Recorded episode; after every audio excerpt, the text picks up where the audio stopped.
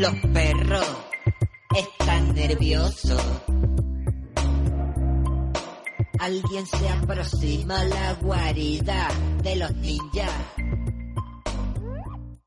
Hola, estás escuchando El Horror Cósmico, con la S entre paréntesis, el podcast de terror, humor y ficción absurda. Porque dicen que han asesinado a un hombre con un sombrero de leopardo. Y ellos no han sido. Hola y bienvenidos, bienvenidas una semana más a El Horror Cósmico con la S entre paréntesis. Ese oasis fuera del mundanal ruido, fuera del mundo prosaico, cotidiano y habitual que nos servirá para evadirnos durante unos momentos de la nueva subida de las tarifas de la luz. En su casa. Porque tienen en su casa unas uñas de cuchilla. Y para eso lo haremos con un tema que os va a gustar a los que seáis más fans de H.P. Lovecraft y de la literatura de terror. Matan a los políticos, Matan a los políticos matan a los jueces, y a los militares, a los alcaldes, a los alcaldes. sencillos y honrados alcaldes. Porque vamos a viajar a civilizaciones antiguas e ignotas. Vamos a ir en un espectro que abarca desde el inicio de la humanidad, pero de culturas prehumanas, hasta el final crepuscular de la humanidad que se dará en un oscuro y mítico continente. Porque vamos a hablar ni más ni menos que de uno de los grandes autores de los mitos de Cthulhu, dado que hoy inauguramos la que será, espero, una serie de programas dedicados a escritores de los mitos de Chulú. Y hoy le toca el turno al bueno de Clark Ashton, a Clark Ashton Smith, que creó, entre otros, los mundos de Hiperbórea, supuestamente una civilización prehumana dentro de la línea de los mitos, es decir, otra de esas humanidades dentro de la línea temporal del universo de los mitos de Chulú, que existió antes del actual, y también creó Zotic, que se supone que sería el último continente de la Tierra en el que habitarían los humanos antes de su extinción. Así que preparaos para explorar este mundo, estos relatos maravillosos de terror, de fantasía y de ciencia ficción de este autor. Así que ya sabes, si estás preparado, si estás preparada, cálzate tus borceguíes y ponte tu atuendo con Moriano, porque ya empieza. El horror cósmico. Un programa para seres de otra dimensión. Hacía tiempo que estaba convencido de ello, pero ahora creía experimentar la inminente y terrible presencia del horror extraterrestre y vislumbrar un prodigioso avance en los tenebrosos dominios de tan antigua pesadilla.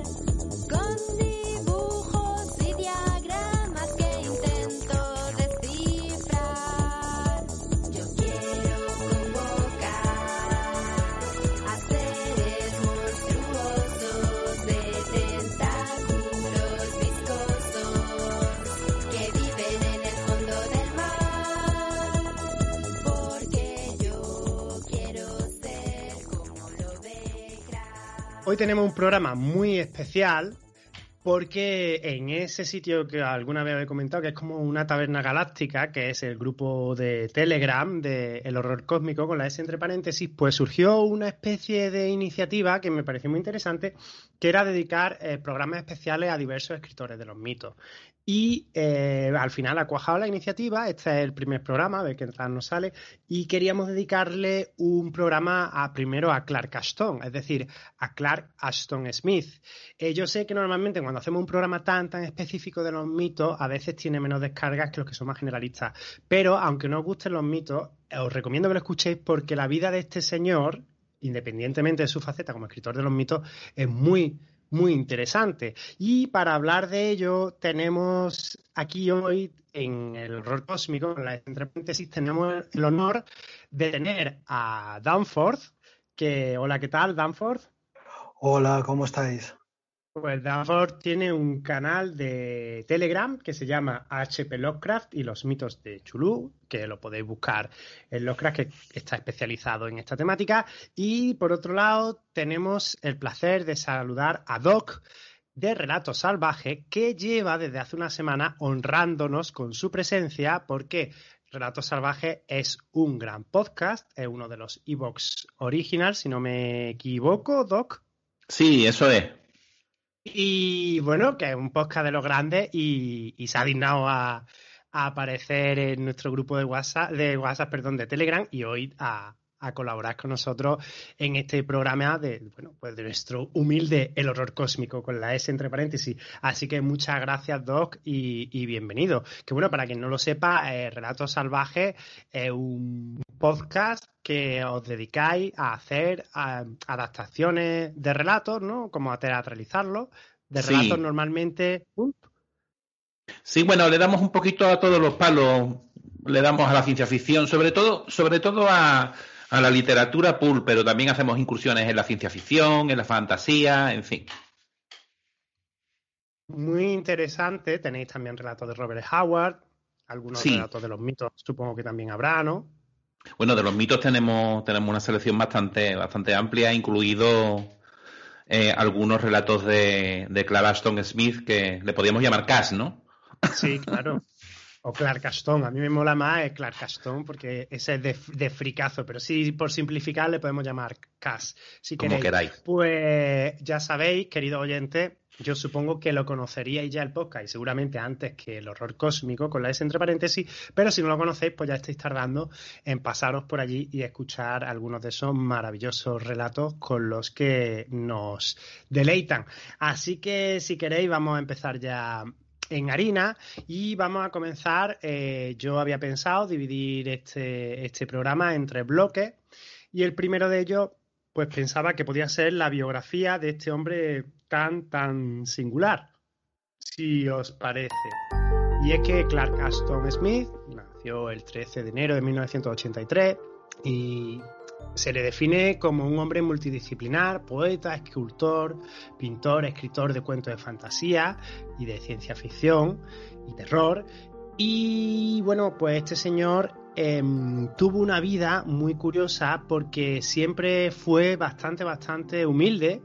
Em, se pasó toda su vida en una pequeña localidad en Auburn, California, viviendo en una cabaña con sus padres, que eran Fanny y Timeus Smith y eran de clase muy pobre y trabajadora. Y lo mejor que tiene este señor, que ahora si queréis profundizaremos en eso, es que era un genio. Este señor, a pesar de tener una educación muy limitada, fue autodidacta y practicó todas estas disciplinas artísticas y solamente fue a la escuela ocho años en los que realizó la educación primaria, pero nunca llegó a ir al instituto, lo cual no le impidió ser uno de los escritores pulp más talentosos de su época.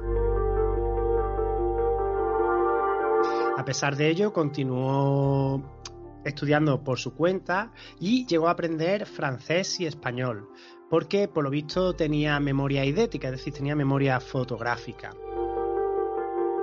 Smith empezó a escribir historia a la edad de 11 años y posteriormente pues eh, empezó ya a, tramar, trabar contacto con otros escritores. Principalmente se inspiraba en la Edad Media, las Mil y una Noches y los cuentos de los hermanos Green y también, por supuesto, en Edgar Allan Poe.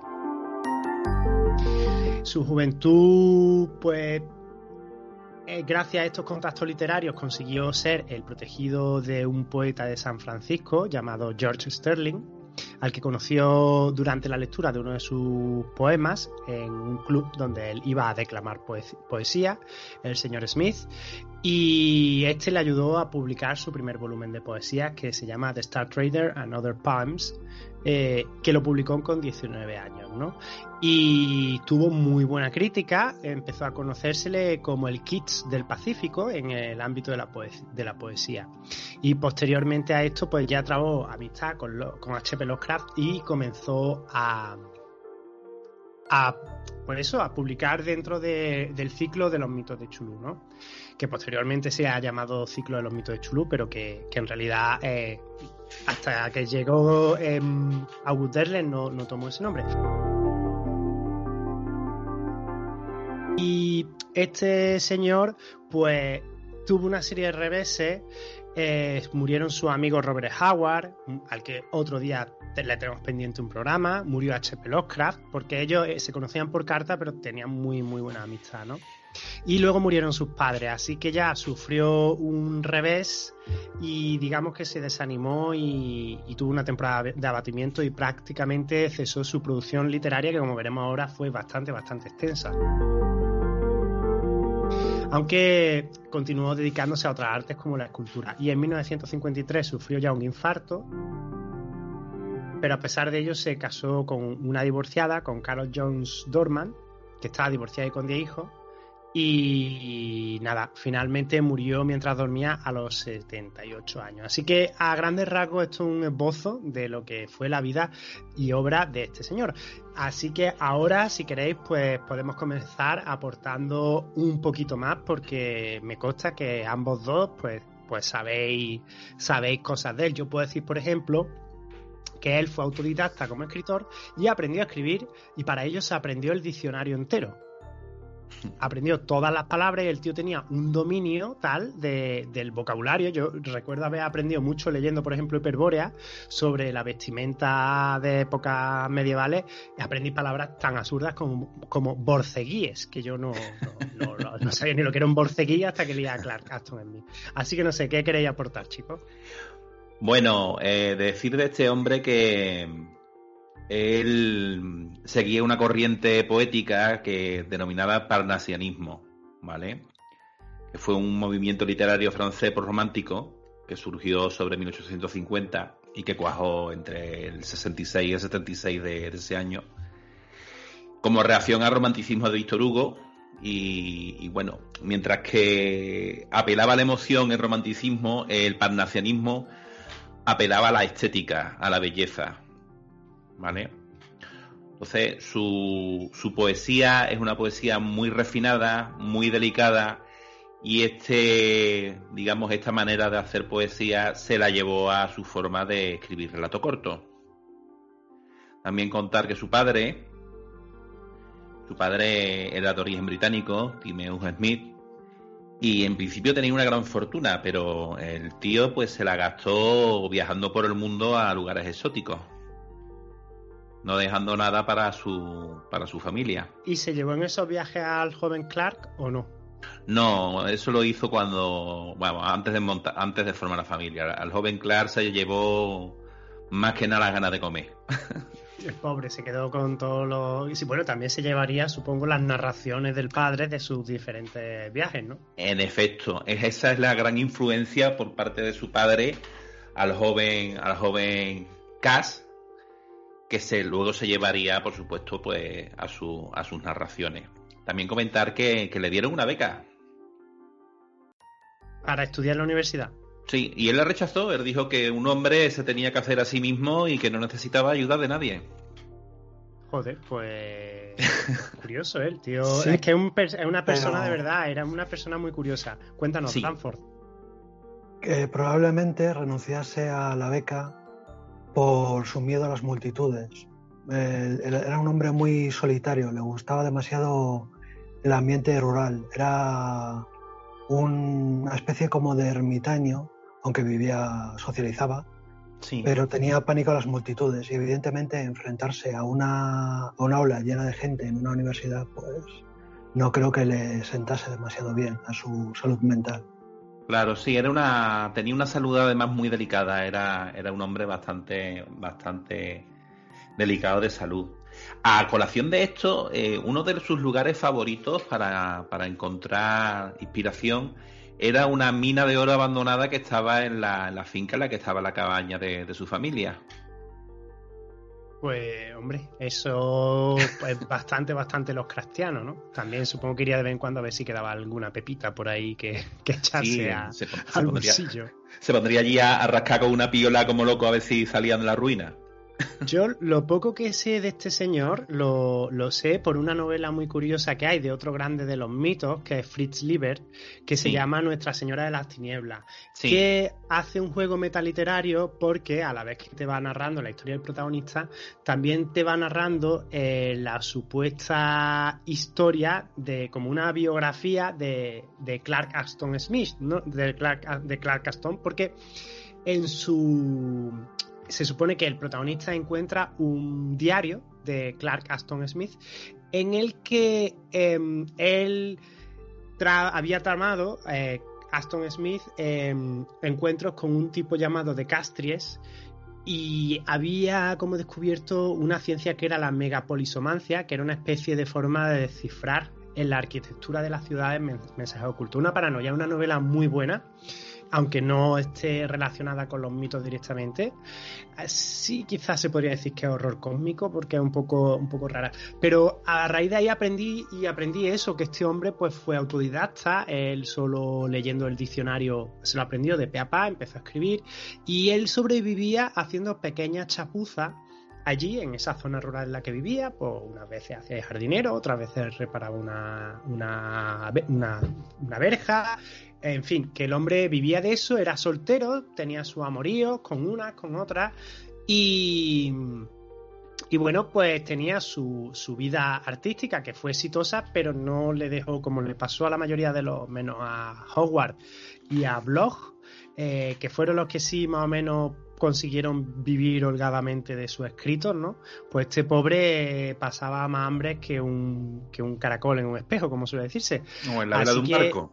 Exactamente, no sé si queréis añadir algo más al apartado de la biografía. ¿Sabemos si llegó a ver a Lovecraft en persona? Porque como sabemos que Lovecraft era muy viajero, porque el otro día de hecho estuvimos hablando en el, en el grupo de Telegram, que Lovecraft era de los que se iba a tu casa, pero no se iba a tres días, se iba a tres semanas. Entonces yo a partir de ese dato, que no lo sabía, empecé a llamarle emperchor, porque el tío se te emperchaba y, y había que echarlo con agua caliente. Entonces, ¿sabemos si, si llegó a visitar aquí a- al amigo Cass o, o no? ¿O nunca llegaron a conocerse en persona? No, no, no, No, llegaron a conocerse en persona. Eh, Lovecraft se movía más por la costa este de Estados Unidos y Aston Smith vivía en California, en la costa oeste. Claro. No, Es que en la época es verdad que un viaje de esas características, que no había líneas aéreas interiores regulares como las conocemos hoy en día, nada más que el viaje le podía haber consumido ya casi una semana y ya Sí. ves tú, y además como viajaba a los cracks que viajaba el pobre en autobús Y bueno, y, y como podíamos. sí, dos o tres días y una semana. En aquella época pues, los coches no eran muy rápidos Las carreteras eran una mierda. y, y ya, vamos, y, y no sería raro encontrarte tres o cuatro indios al lado de- del tren invitándote encima del caballo, ¿sabes? O sea que... Pues ahora nos cogemos el apéndice que viene en el manual de la llamada de Chulu de Hawk, que te viene la, la distancia y cuando se tarde lo calculamos. Bueno, pues tenemos entonces a este señor que es un intelectual hecho a sí mismo, autodidacta, eh, multidisciplinar y, y, criador este de señor pollos. Y, y criador de pollos también era. Sí, tenía una granja Muy de pollos. curioso. Muy Sí, y curioso, además vamos. sentía, sentía debilidad por, las por las mujeres mayores. Sí, sí, yo tengo entendido eso, que el tío se iba por ahí de piquitos pardos. Yo me lo imagino, pues, eso, como un manita, así un poco intelectual, y que vivía por ahí golfeando con unas con otras, reparando zanjas, y cuando se inspiraba, ¿no? Pues se escribía así su- sus cositas, ¿no? Y, y bueno, este señor traba conocimiento, supongo, si lo sabéis precisármelo, a través de la, supongo yo que, que trabaría co- conocimiento a, a- través de la revista Weird Tales, que era un poco como el, el punto, el núcleo de unión de, de los escritores que posteriormente se hicieron amigos vía, mm, vía postal de Lovecraft, ¿no? Y crearon ese, ese universo literario tan especial que es el de los mitos de Chulu, que para quien no lo sepa, pues, Pues, básicamente Lovecraft eh, se dedicaba a escribir relatos y luego si veía cosas que le gustaban, las cogía y las incluía en sus relatos y los otros escritores de los mitos le hacían préstamos de los relatos de Lovecraft y los metían en los suyos. Entonces al final se crean unas conexiones que es un poco como lo que han hecho entre todas las películas de Marvel, ¿no? Que daba un, un universo literario muy resultón. Así Bueno. que eh, decidme. Pues mira, RR, por extraño que, que parezca, mm, él no conoció al Oscar a través de la revista. Conoció al Oscar porque el Oscar era admirador suyo. Era un gran aficionado a su poesía. Sí, sí, sí. Y le escribió.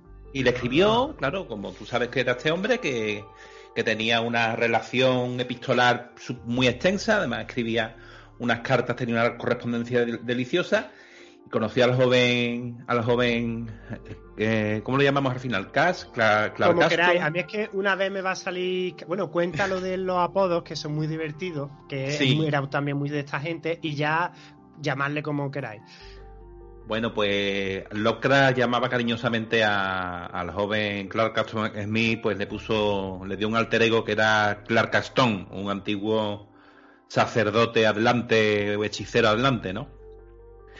Entonces, bueno, ahí hay que decir que a este hombre el tema de la poesía se le daba muy bien, pero no le daba para comer. Entonces, bueno, por aquella época tenía una pareja, tenía una novia, una novieta, y la novia le dijo, mira, déjate de escribir más poesía, que esa poesía, mm, los libros los compra tu familia, lo compra el loco ese de Providence y poco más, y ponte a escribir, porque ya Lovecraft le había, lo había estado sondeando, le había dicho, oye, ¿y por qué no pruebas con la prosa? ¿Y por qué no? Y finalmente, pues, pues Cass se dejó, vamos, se convenció de ello y empezó a escribir para... Una de las revistas era Weird, Weird Tales, ¿no? ¿La otra cuál era, Danforth? eh, Strange Tales. Strange Yes. Tales. Sí, porque a él lo que le gustaba, a su, a él lo que le gustaba era, el, le llamaba el weird, eh, como género. Claro, sí, sí, la, la ficción extraña, que es lo, el género, tal como lo definió los Crash, su, su, su género él lo llamaba ficción extraña, weird, weird fiction. Exacto. Entonces, claro, una vez entró en este en este círculo, en este grupo de autores que trabajaban para, para estas revistas, pues trabó también amistad y, bueno, contacto y amistad con, con Robert Howard. Y Claro, se podría decir que... Conan, para quien no lo sí. Estos tres autores eh, tenían una, retroalimentación eh, mutua bastante intensa, muy intensa. Yo creo que eh, lo que mejor y más se relacionaron entre ellos fueron estos tres, ¿no te parece? Pues, Danforth, ¿tú qué opinas? Eh, creo que sí, fueron la- los- el núcleo principal de los autores de, de la revista Weird Tales, los tres mosqueteros de Weird Tales, como los llamaban. Eh, eso sin olvidarnos de Seabury Queen, que era el que más vendía Weird Tales. Y sí, entre de 1922 que Lovecraft se pone en contacto con Cass y bueno, creo que comenzó a escribirse con Robert Howard en 1931. Desde 1922 a, a 1937, que muere Lovecraft, eh, hay una, una correspondencia eh, epistolar tremenda, incansable, infatigable. Y sí, en efecto, se retroalimentan, se cuentan ideas, se inspiran mutuamente y son mm, como una dinamo, ¿no? Un, motor que genera, genera, genera y genera un universo que al final conocemos como los mitos de Cthulhu, aunque Lovecraft lo llamaba Jock Sothothery. Sí, la La yoxofosería, ¿no? Exactamente. Una pregunta, a ver si os lo recordáis el dato. Eh, esta gente, como bien ha contado antes Doc, entre ellos se ponían mitos, eh, motes, perdón, eh, Bob Dos Pistolas, era eh, Robert Howard, pero eh, el mote concretamente de Clark Ashton, eh, luego creo que Lovecraft lo utilizaría en algún relato y haría referencia al monje Clark Ashton como un personaje dentro de, de- igual que otros hacían referencia a él como HP, él que era otro monje antiguo. ¿Os acordáis por casualidad de algún relato en el que se mencionara a Clark Ashton o eso ya es hilar muy fino? Que entiendo que un ya eso es un dato mm, jodido. ¿Pudo- Ya para pu- nivel ¿Puede ser la sombra que huyó del, del chapitel? Podría ser. Yo es que no lo recuerdo. Eh, creo que es el susurrador en la oscuridad. creo. eso es, eso es. El que susurra en la oscuridad, ¿cierto? Creo que esos dos relatos están, están, están relacionados. O sea, tanto la sombra, a lo mejor estoy equivocado. Eh, la sombra, uno, uno es la continuación del otro, me parece, ¿no? No, Pero el no. que susurra en la oscuridad no. El que susurra en la oscuridad es el de los, el de los Shogots. Y Sí. luego está el de la sombra que yo de Capitel es creo que está relacionado con el morador de las tinieblas. Eso es, eso es, eso es. Si no recuerdo mal. Así que, bueno, pues para que os hagáis una idea, esta gente tenía en las cartas, como Oscar era un cachondo, pues a lo mejor terminaba la carta saludando hoy saludo al, al monje Clark Ashton, no sé qué, pero luego además en los relatos, pues a lo mejor hacía alusión al monje Clark Ashton que vivía en el siglo tanto y que escribió tal, ¿no? Entonces es interesante, ¿no? Si conoces esas referencias, pues todavía enriquecen más estos relatos. Así que si queréis, vamos a pasar a analizar eh, la contribución de Clark Ashton al ciclo de los mitos de Cthulhu, que no es poca, no es poca. Eh, tenemos aquí un listado horroroso de relatos que Danforth se había nos había traído eh, un poquito pues eso como una referencia de los de los relatos. Y si queréis pues vamos un poco comentando lo que opinamos de esta contribución y no sé mm, lo que queráis. Así que Danforth si, si te apetece por favor ilústranos Vale, he recopilado los relatos más significativos de Clara Stone Smith que se pueden enmarcar dentro de los mitos de Cthulhu, ya sea porque formen parte o empleen elementos de estos, tales como libros o deidades propias de los mitos.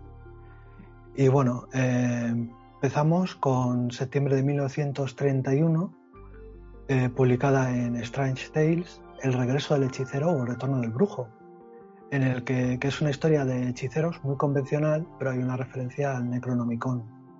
Es una de las historias más conocidas de, de Cass y está muy bien, es muy sencilla, pero vamos, es efectiva.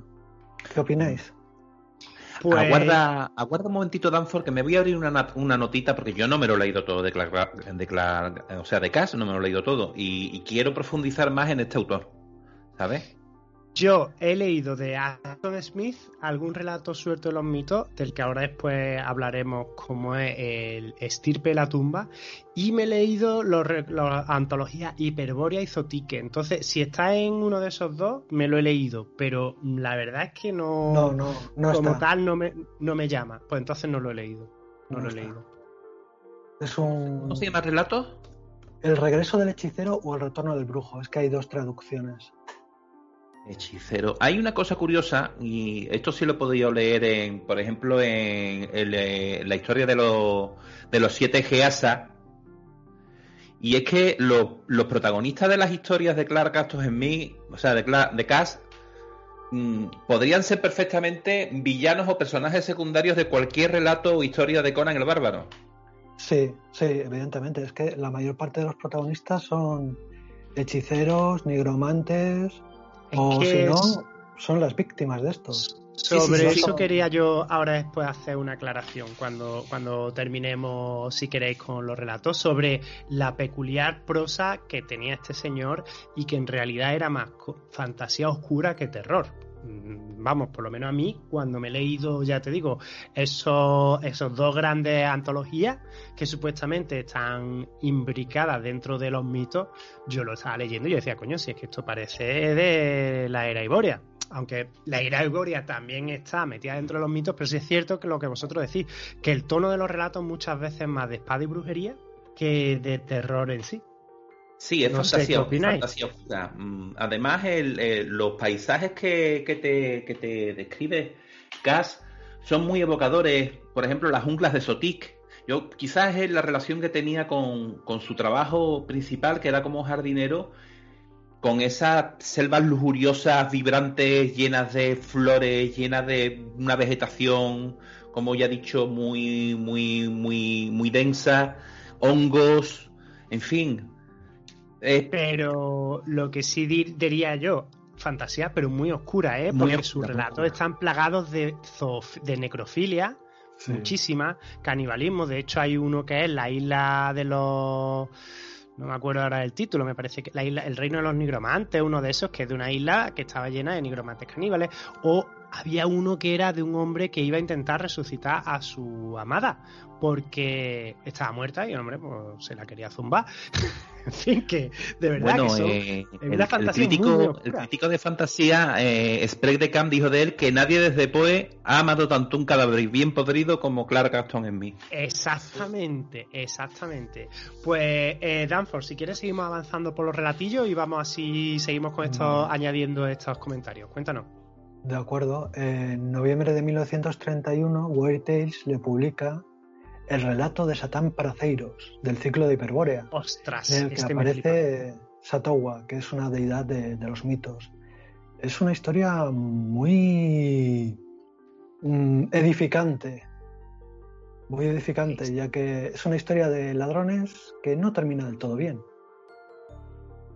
Este relato a mí cuando le- lo leí me encantó y, tiene una de las cosas que a mí me encantan de Smith. Y ahora si queréis me decís si vosotros pensáis igual. Este relato básicamente, si no recuerdo mal y no lo estoy confundiendo, es de mm, estampaceiros que el tío empieza como se mete en un subterráneo, creo, y empieza a andar por el subterráneo y es como un poco como el infierno de Dante. Empieza a bajar cada vez más y a ver cosas más raras hasta que al final llega y se encuentra con ese dios que tanto juego ha dado en los mitos de Chulú, que es Tsasowa, que es una especie de sapo gigante. Pero el relato está contado de una forma que no es de terror, es simplemente te va, el tío va andando y te va contando las cosas maravillosas y extrañas que va viendo, ¿no? Y, y te va contando cosas de los mitos de Chulú que luego tú las verás repetidas hasta la saciedad, sobre todo en los juegos de rol. El juego de rol de los mitos de Chulú a Clark Aston Smith le debe un montonazo. Mucho, mucho. Porque, por ejemplo, hay una criatura que todo el que haya jugado la conocerá, que son las semillas informes de Tsachowa, que, que incluso ha sido portada de algunos, de algunos suplementos, como el rastro de Tsachowa, que esa criatura se la inventó este tío. Y el relato en el que sale en realidad es eso. Este tío tiene muchos relatos que son como de exploración, de fantasía, de exploración, de un ladrón que se mete a una ruina. O este tipo, el estampaceiro, que creo, es que hay uno, no sé si lo estoy confundiendo, con uno que nos habla del famoso mago Avon, que es otra de las grandes de las grandes contribuciones de, de Clark Aston en a los mitos, el mago Avon y el libro, eh, ¿cómo se llamaba el libro? El libro de Avon, coño. Sí, es el, Liber, los- el. Ibonis, que es uno de los grandes grimorios de los mitos, y de hecho Ivonne sale muchas veces, y en las campañas de los propios juegos de rol te sale el propio Ivonne o agentes suyos, ¿no?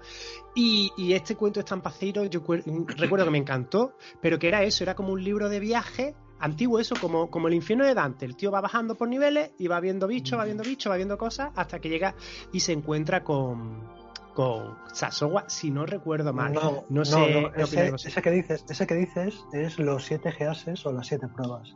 Sí, y hay. Vale. y El protagonista era Avon, si no me acuerdo, ¿no? Si No, re- y no, de- es un. ¿no? Un Era un aventurero, era. un magistrado de Comorión. Sí, que Ah, por cierto, Comorium. co- como Comorium es uno de los préstamos que tomó Hogwarts para su continente Zurio, Comoria. Claro, se, se hicieron el préstamo. Oye, ¿y este de Estampaceiro entonces? Cuéntanos de qué va. ¿Este es el del tío que se pierde en una cueva y al final aparece una bola de luz y lo mata? Eh, no, ese, ese es el. Ay, eh, ¿Cómo se llama? Es también de- ese es del ciclo de, de Sotik, que no tiene nada que ver con los mitos. Claro, es el que tú es que dices, yo es el no- tejedor, el tejedor de la tumba, es el que tú dices.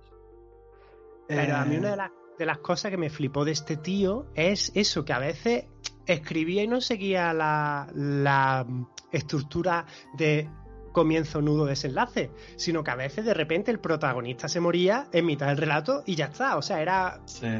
O era No sé, devorado no sé si- por, un, por un dios extraño. Claro, pero no, no había un clima, ni la trama de repente se separaba de golpe.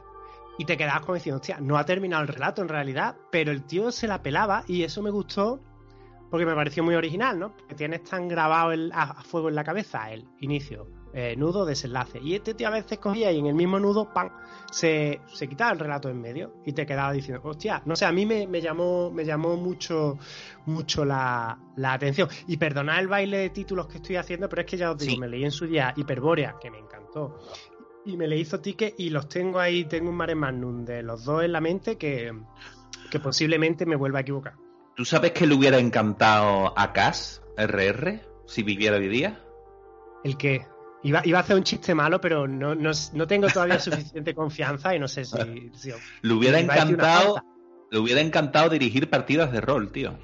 Sí, este era muy. Le gustaba el, el teatro y las representaciones y esas cosas. Y aparte, no, bueno, no es que le gustara el teatro y.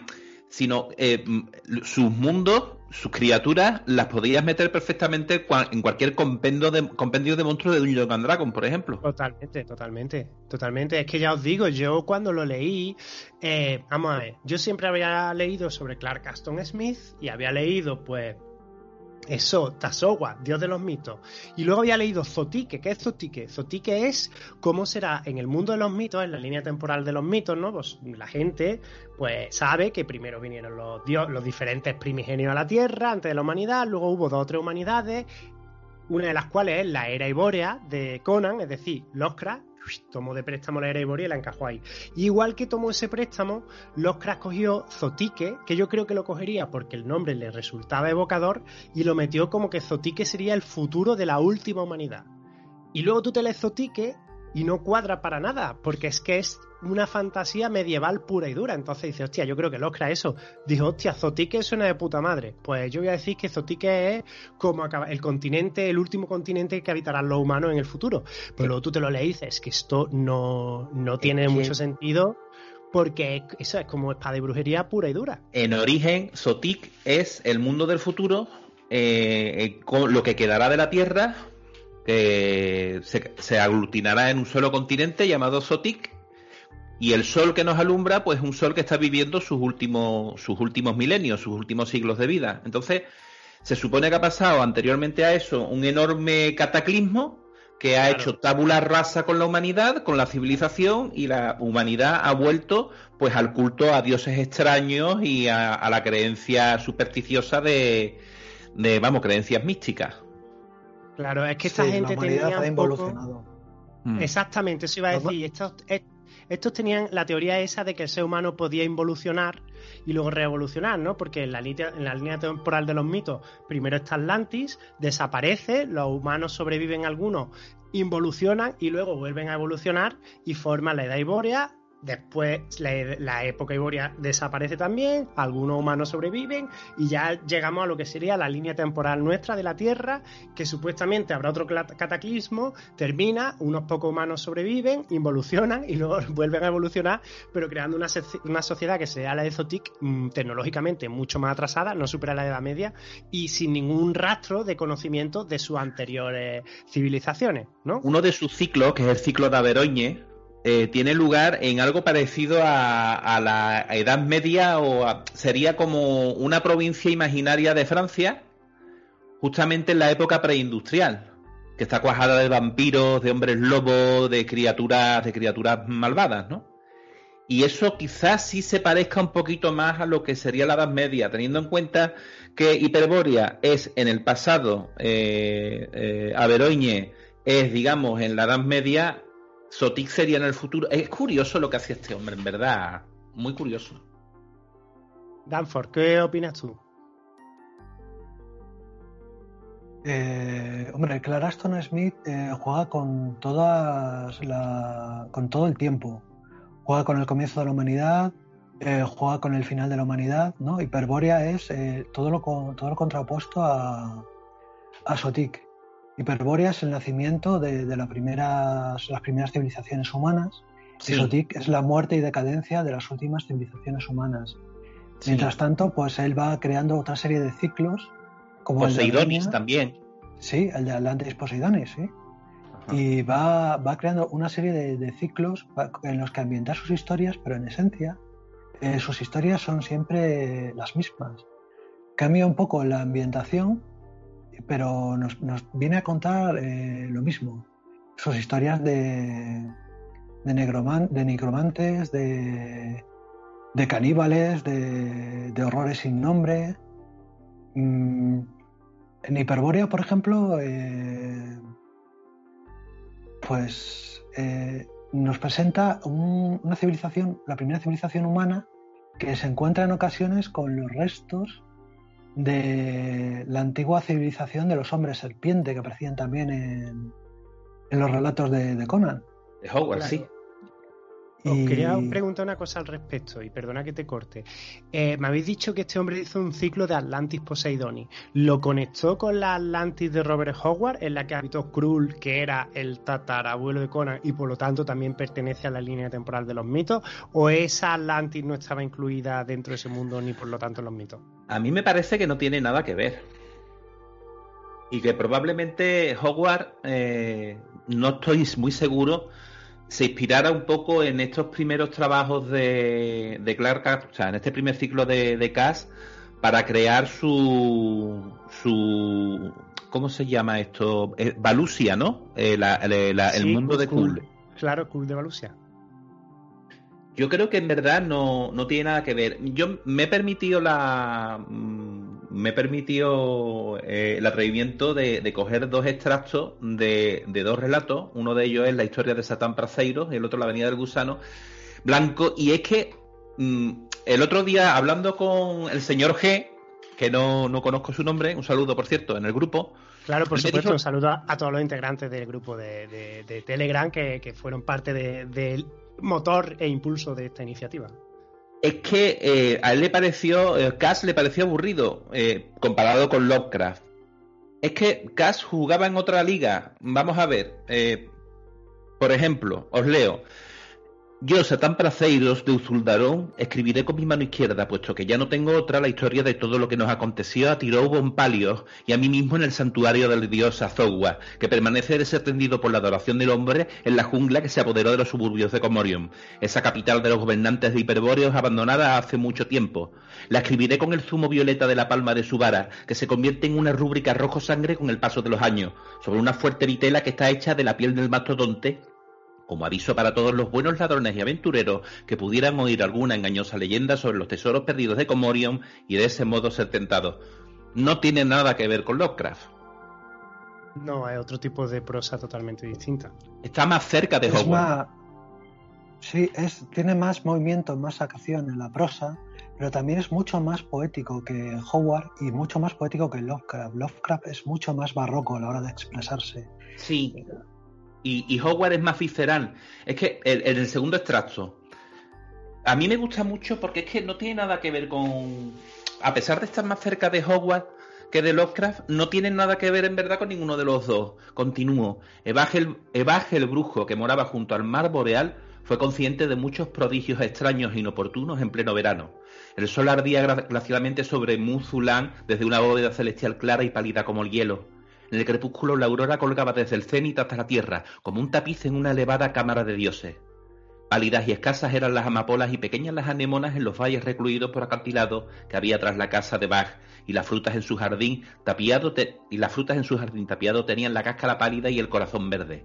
También observó de día el vuelo de grandes multitudes de aves, impropio para la estación, yendo hacia el sur desde las islas ocultas más allá de Muzulán. Y de noche escuchó el inquietante el inquietante clamor de otras multitudes de paso. Y siempre, en el ruidoso viento y el estridente oleaje, escuchaba los extraños susurros de voces de reinos de invierno eterno. Es poesía pura.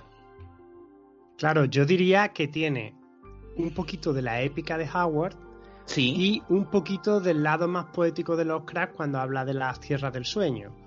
Conservando su propia personalidad, que no tiene ni- nada que ver ni con uno ni con otro. Ya os digo, yo cuando leí los relatos de los mitos de, de, de Cass, mm, me quedé sorprendido, porque mm, Howard, por ejemplo, cuando escribía de los mitos, era de los mitos, es decir, era relatos de terror puro y casi a la altura, eh, digamos, que a los de Lovecraft, ¿no? En cuanto a la ambientación.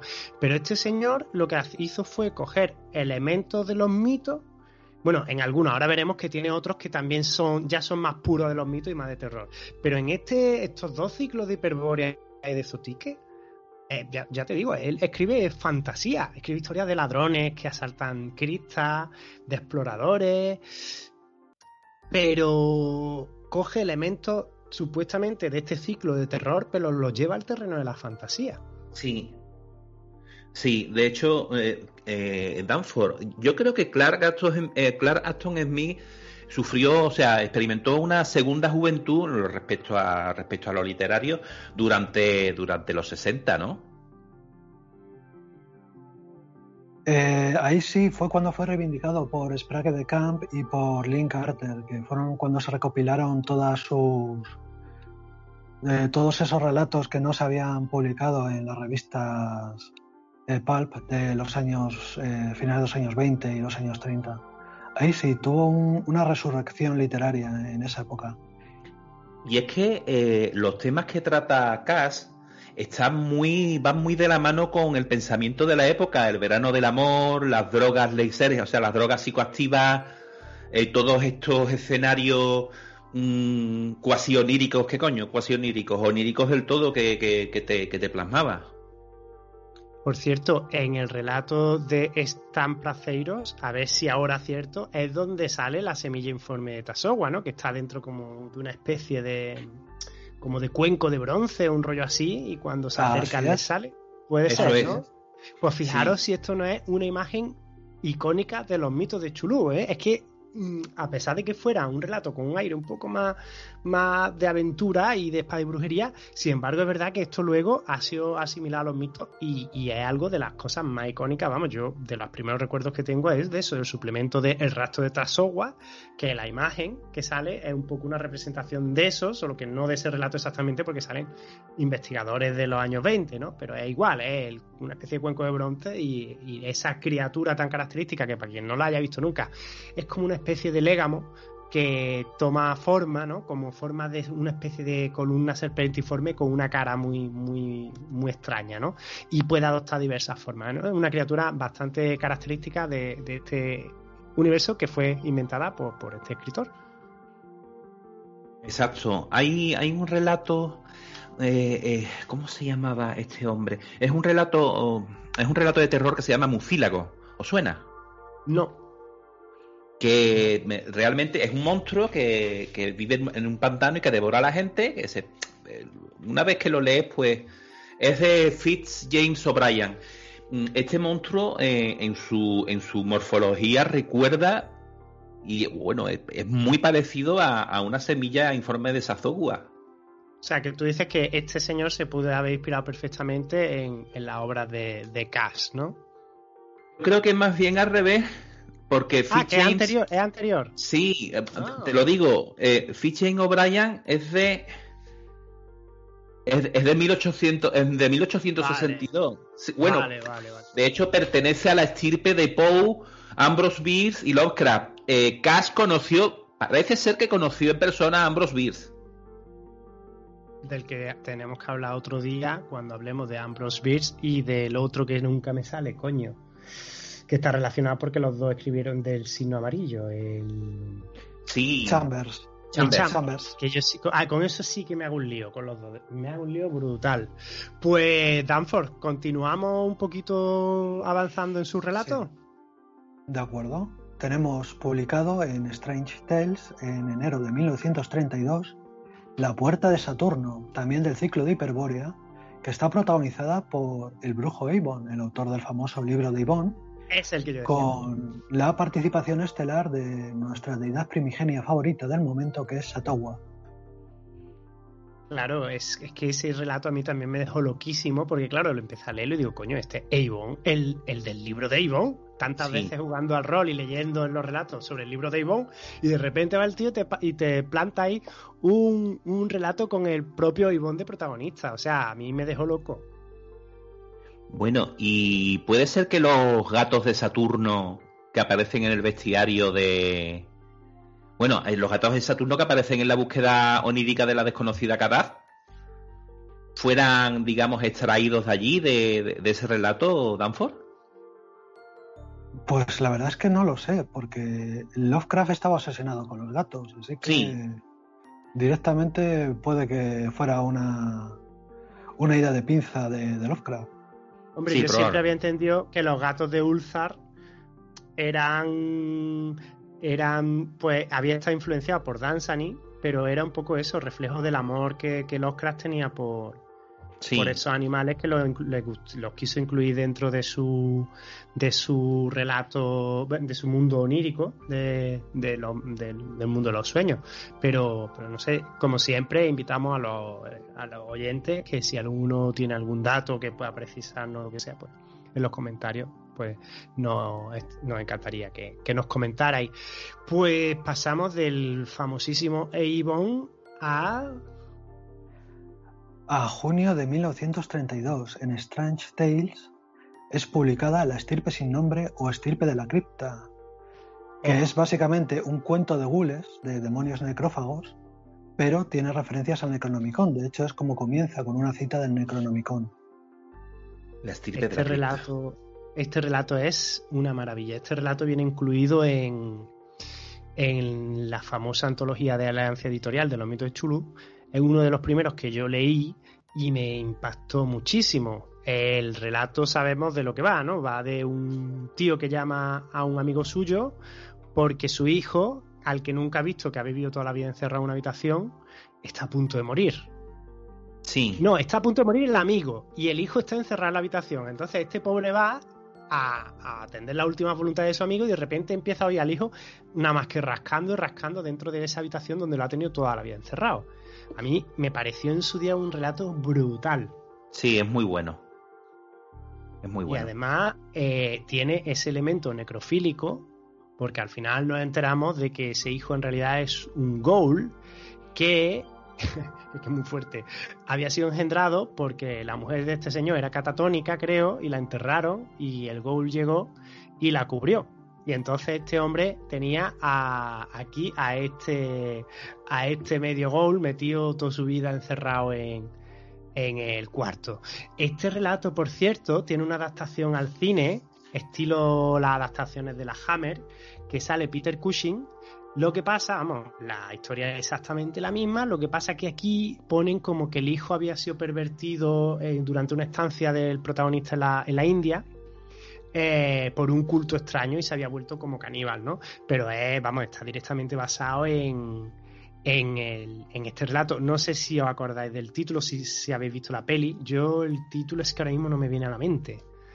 Pero, pero vamos, que, que tiene una adaptación. Y tiene otra que muy poca gente conoce y que yo me quedé loco cuando la vi, que es una película de los años 80 de terror que se llama Con la bestia dentro. Y la película es muy parecida. De hecho, incluso se hace mención en una de las, de las familias que sale. No sé si se llamaban Watley o se llamaban. Pero bueno, uno de los nombres de la familia famosa de los mitos. Y Sí. es una especie de estado así sureño que pasa eso mismo, pero el protagonista no sabe que él es el fruto de esa relación entre un- una criatura que en este caso no es un ghoul. Al final sale y es como una especie de insectoide, pero es calcado el relato de Clark Aston en mí. Yo el día que la vi me quedé, digo, coño, pero si esto es el relato estirpe de la tumba. Lo que pasa que, que al final, en vez de a un ghoul, te ponen a, a un bicho, a otro bicho, ¿no? Pero, Una, pero una vamos, que curiana, tiene- un mutante. Exactamente, pero que tiene estas dos adaptaciones al cine para que veamos hasta dónde ha llegado la obra, la obra de este señor. A ver si me viene a la mente el nombre de la adaptación en la que sale Peter Cushing, para si alguno de los oyentes la quiere repasar, aunque la verdad que no está a la altura del, del relato original. Bueno, pues si queréis, pasamos al siguiente relato. Dale ahí. Bueno, este, es que este relato, el de Estirpe de la cripta, a mí me parece que tiene una inspiración eh, como de Poe, ¿no? Por la caída de la Sí, casa mucho, User y... mucho, mucho, mucho. Sí, sí, sí, sí. Es muy la- gótico, de hecho. Sí, la, la casa aislada en el campo, eh, la muerta enterrada viva. Bueno, sí, el la- secreto familiar inconfesable. Sí, es muy, muy de Poe. Bueno, Claro. pues pasamos entonces a octubre de 1932. Eh, publicado en Strange, en Strange Tales tenemos el relato Los cazadores del más allá, que es una mezcla entre el modelo de Pickman de Lovecraft y Los perros de Tíndalos de Frank Bernard Long. Bárbaro, ese no lo había leído yo. Pues Joder, yo, lo leí, tampoco. yo lo leí ayer, lo leí ayer. Qué bueno. Pues tiene una, Está una pinta bastante chula, ¿eh? Está ¿sabéis qué? bien. De aquí voy a sacar yo material para llevármelo al podcast, ¿no? Claro. Pues eh, este es muy, muy interesante porque no tiene una ambientación propia de los mitos de Cthulhu, aunque se nota que está inspirado en esos personajes de, de Long y de Lovecraft, pero aquí no hay referencias a libros, no hay referencias a deidades primigenias. O sea, la, la criatura que aparece, bueno, las criaturas que son invocadas son invocadas pues por... No se sabe cómo. No hay ceremonias mágicas, hay rituales mágicos, pero sin embargo, indiscutiblemente se trata de, de criaturas de, de los mitos. Es muy, muy interesante la forma que tiene de, de contarte una historia de los mitos, pero sin todo el entorno de los mitos. Está muy bien. ¿Existe alguna antología que recoja todo el material de los mitos de Smith publicada en castellano? Eh, no. No. ¿Qué va? Por eso hay que- tantos relatos que a mí no me suenan de él, de, de eso, de que no lo he leído y, y sin embargo son, son de los mitos. Pues eso sería una idea muy buena para cualquiera de estas editoriales que se dedican a, a la literatura de terror. Yo creo que tendría bastante salida. Mira, RR, te aconsejo una página que se llama El Espejo Gótico, es un blog. Sí, Sí, de ese, de ese lo saqué. Ahí hay de todo, tío, y todo bueno. y las traducen. Todo traducido, sí. Pues le echaré, un vistacillo al espejo gótico. Muy bien. Y pasamos ahora a cuál. Octubre de 1932, cuando la revista Weird Tales publica El Testamento de Azamaus, que es del ciclo de Hiperbórea, en el que un descendiente de Satowa, con apariencia humana, pues mm, irrumpe en la ciudad de Comorión y digamos que la ciudad no vuelve a ser la misma después de su entrada. Pobre ciudad, le pasa de todo, ¿eh? Pues Sí. se- seguramente lo leería en su día, pero ya no me acuerdo. Yo sobre todo me, me quedaron muy grabados el de Stampaceiro, el de Avon y ese que he comentado antes de un tío que empieza, se mete una cueva, y se parte una pierna y de repente aparece ahí una especie de bola brillante que empieza a emitir unos cilios y se lo vampiriza y a tomar por culo el relato. Se lo come. Ese Oye, el la también muy loco. Por cierto, RR, eh, el equivalente a la, de las 3000 de Comorión tiene que ser una historia perderse allí de noche, ¿eh? Hombre, claro, allí con. Y sobre todo lo peor es como te, te encuentres con los archienemigos de Cass, que son los Fanta. Ya, ahí ya se monta, se monta el tipo de seguro. Bueno, pues, pues vamos a vamos al, al siguiente relato que nos ha seleccionado el amigo Danford. Pues este es, se publicó en julio de 1933 en la revista Pulp Weird Tales y se llama Hubo Safla. Ese, Safla. ese- ese lo leí yo. Y cuéntanos, cuéntanos de qué va, porque este creo que nos presenta a otro primigenio bastante, bastante conocido por todos los que mínimo se hayan leído el manual de los mitos de Chulú, del juego de rol. Pues es un, es un relato del ciclo de Hiperbórea y nos cuenta las desventuras de un mago de la edad de Hiperbórea y de un estudioso del oculto de principios del siglo XX que mm, van fundiendo sus personalidades en base al, tropiezo de una piedra que les permite pues ver el- pasado. Intentan adentrarse en el pasado ambos para ver eh, unas, unas placas de metal donde está el conocimiento de los dioses antiguos, de los dioses anteriores a la creación de la Tierra. Y ahí se encuentran con Hugo Sátela. Es que Hugo Shatla era, si no recuerdo mal, el origen, según el mundo de los mitos, de los seres humanos, ¿no? Era como la deidad que, que dio origen a la vida en la Tierra. No, ese, esa es otra de. Esa, no, ¿es Hugo Sastla? Yo creo que no. Es, es el Ah, charco. Abot, Abot, Abot. A voz, Ah, la- la- es sí, el charco de inmundicia. sí, sí, sí, sí, sí, es que los confundo siempre, coño. Sí, yo Que también aparece en el, confundo. en el relato de los siete Geasa también.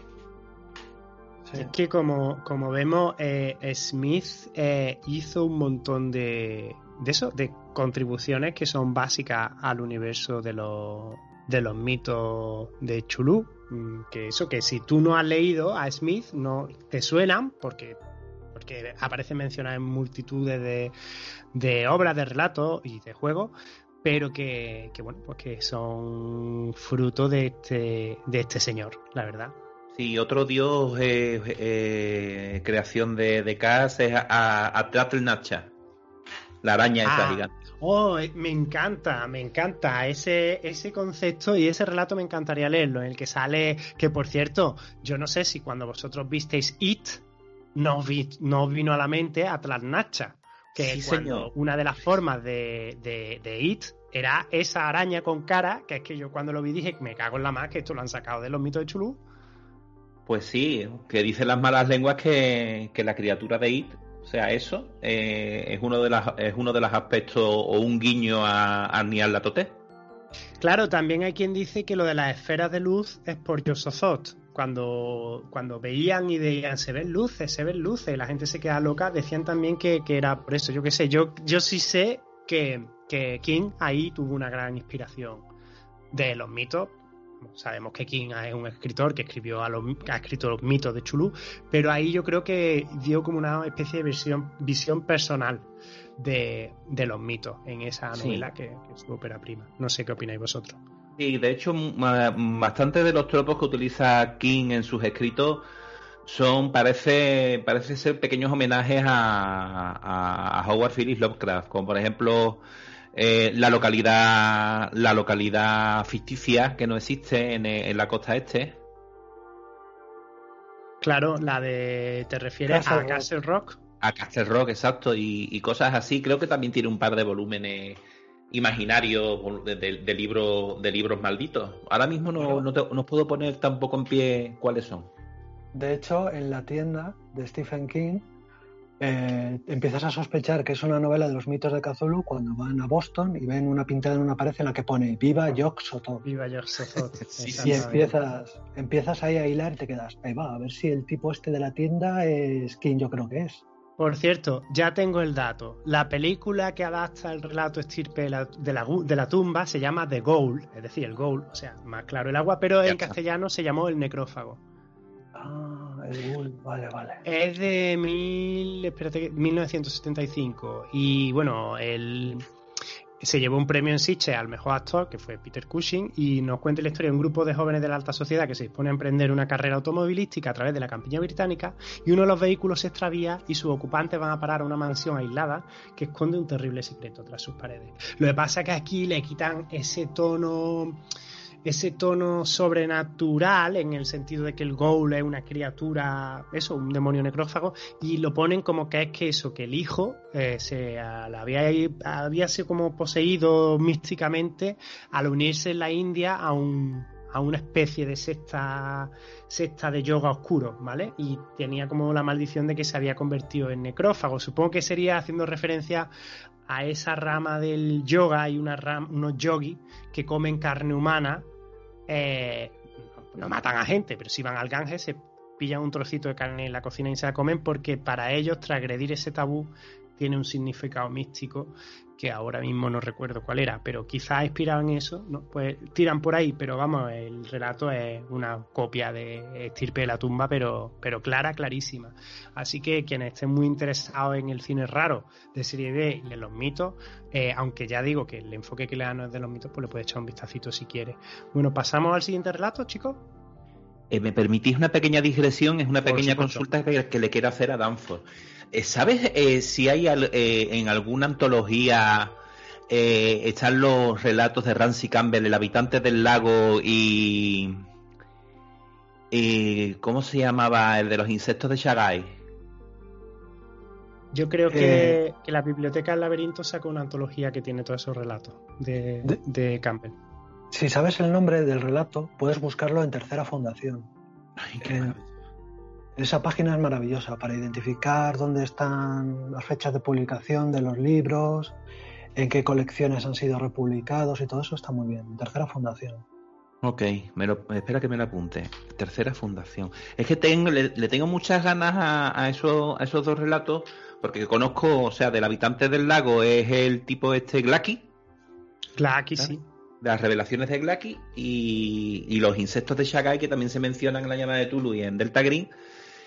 Y, y me gustaría leer esos relatos, demonio, que no. Pues todavía no. en 2013 la Biblioteca del Laberinto publicó la antología El habitante del lago y otros indeseables vecinos Y creo que lo trae, porque trae, vamos, creo que trae todo eso del Valle del Svern, me parece que se llama esa localización sí. que, se, que se inventó Campbell de los mitos de Chulú. Y creo que ahí venían compilados todos. Ok, muy bien, eh, ya está, pues eh, se acabó la digresión. Pues vamos Vale. al, al siguiente relato. El siguiente relato es, fue publicado por Weird Tales otra vez en mayo de 1933 y es La Bestia de Averoigne. Eh, no sé cómo se pronuncia, es francés. Lo más probable es que se intente pronunciar en francés, acabe invocando alguna deidad primigenia. así que lo dejamos en La Bestia de Averoigne. Es del ciclo de Averoigne también. ¿sabes? Y hay una. Está vinculado con los mitos de Cthulhu porque aparece el anillo de Avon. Adiós, vale. Claro, o sea que está ahí un poquillo por los pelos, pero está, está vinculado al mito. Por sí, esa bueno, realmente, realmente también tiene elementos de los mitos, ¿no? Porque eh, la bestia viene del espacio exterior y vamos, es una como una, un demonio del espacio. Vale, yo este no lo he leído. No, yo tampoco. Pues, hombre, tiene eso aquel, pero tampoco es de lo mejor de Cass. Es un, se nota que es un relato más bien alimenticio, más que para Sí. destacar la, su pluma. Ok. El siguiente es de noviembre de 1933 y es publicado otra vez por Weird Tales y se trata de La Santidad de Acedarak. Este también es del ciclo de Averoing y la única relación que tiene con los mitos es que empieza con un montón de referencias a Subnigurat, a Yog Sothoth y a Dagon. El resto es una historia de, de brujos bastante convencional, de brujos con viajes en el tiempo. Mola. Por lo menos Sí. original, ¿eh? Sí. No, sí, sí, sí. Eso sí. Además, que, s- que los oyentes se hagan la idea de que todo esto estamos hablando en la década de los 20. Que ahora eso, los viajes en el tiempo y todas esas cosas, pero la imaginación que tenía esta gente, ¿eh? Para su época, quiero decir. Es alucinante. en- sí. Y bueno, es que realmente Clarkston Smith eh, escribió bastante ciencia ficción. ¿eh? Sí. La Puerta de Saturno, por ejemplo, es un relato de ciencia ficción, ya que viajan a, a Saturno. Viajan a otro planeta y ahí describen sociedades alienígenas. Está muy bien. Eh, el siguiente relato que he encontrado es eh, en octubre de 1934, publicado por Whale Tales, de nuevo, Los siete gases o las siete pruebas del ciclo de Hiperbórea, en el que aparecen mencionados Satowa, Abot y el dios araña Atrás Nacha. Atlach- Atrat Nacha. Este te lo dejo a ti. ¿Me lo dejas a mí? Claro. Claro, a mí, ah, vale, ok. Pues esta historia es. Esta es. Yo le veo. Yo, yo veo que esto es un. Esto es una gamberrada de Cass. Mm, Clara, o sea, pura, pura y dura. Es, la historia va de, de un señor que se va a cazar una especie de criaturas simiescas en, en las montañas. No puedo dar los nombres porque, bueno, no los recuerdo con claridad. Y. lo- o sea, la- las criaturas son los Formis, lo que no recuerdo el nombre de las, de, la- de las montañas. Ah, sí, vale, vale. Eh, Los montes, no sé qué, no, no recuerdo bien. Entonces, eh, durante la cacería, persiguiendo a una de estas bestias, creo, da con un hechicero que le impone un, un geas. Un- ¿Qué es un geas? Pues bueno, esto es una maldición que eh, consiste en que la persona maldita tiene que cumplir al pie de la letra lo que le diga el, el, el que la lanza la maldición. Entonces él lo ubica lo- a, a, do- a dónde lo manda. Es que no, no lo recuerdo bien. Creo que lo manda a, a ver a Sazogua para ofrecerse a él mismo como, su, como sacrificio. Sí, lo envía primero a Satoja, Satoga lo envía a Tlaxnacha, a Tlaxnacha lo envía. Se ponen a, jugar con el pobre hombre al, Sí, tú, sí. al tú lo llevas. Sí, sí, A los hombres serpiente, a los hombres serpiente, los hombres serpiente lo envían a, a los arquetipos, los arquetipos lo acaban enviando a. A voz. a Bot, sí. Los que le hacen dar 100.000 vueltas, sí. Sí, y al final Pero- pues de relato no os lo voy a contar, pero bueno, es un final pues muy en la línea de este hombre, ¿no?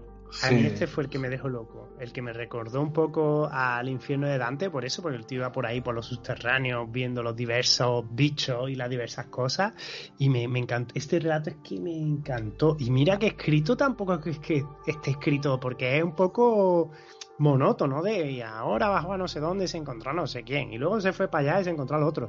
Pero me pareció tan original y tiene tanta chicha de los mitos sin ser un relato de terror, es que estamos en lo mismo. Lovecraft cuidaba mucho la atmósfera terrorífica. Este no, este empieza ya a sacarte bichos de los mitos, ¿sabes?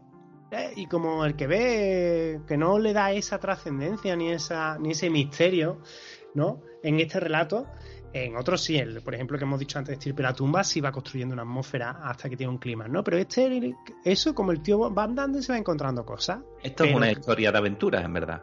Con Exactamente. Es como una especie de relato de viajes, pero súper cuajado de criaturas de los mitos que, que- que, claro, que luego, pues, pues Yo creo de ahí que, se... yo creo que Clara Aston Smith se inspiraría en algún trámite burocrático que harían y que mandarían de ventanilla en ventanilla. A mí lo que me gustó de este relato es lo educados y lo políticos que son los bichos expresándose, ¿eh? Claro, Sí. claro, es decir, es que parece de coña. En realidad es más como una fábula, un cuentecillo, ¿verdad? Los hombres serpientes, lo que le dicen los hombres serpientes. No, mire usted, ahora mismo el cupo de gente para hacer experimentos impíos está ya está ya completo. Vaya usted un piso más abajo y, y relléneme el formulario C4 que le darán en la ventanilla 5. Sí, sí, es Es que- demasiado.